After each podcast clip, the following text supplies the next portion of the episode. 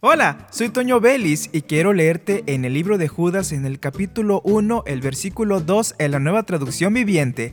Que Dios les dé cada vez más misericordia, paz y amor. Hermanos, muchas veces no atendemos la intercesión, no atendemos la oración porque no sabemos qué decir. Bueno, primeramente tenemos el ejemplo del Padre Nuestro y tenemos también más ejemplos en la Biblia. Aquí vemos una declaración que podemos usarla para la oración.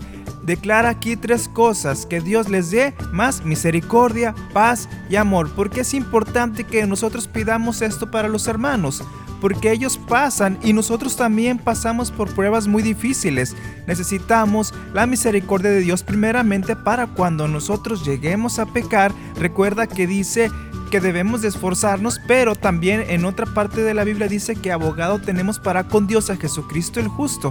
Hay misericordia de Dios que nosotros también vamos a externar hacia los demás. Paz y amor, la paz del Señor que sobrepasa todo entendimiento, todos la necesitamos cada día y más en estos tiempos difíciles. El amor de Dios que sobreabunda y nosotros también debemos de sobreabundar en ello. Y así, pidiendo cada uno por nuestros hermanos, daremos ese apoyo que necesitamos para avanzar en esta carrera de la fe y salir adelante en victoria. Soy Toño Vélez y te invito a que continúes escuchando la programación de esta estación de radio.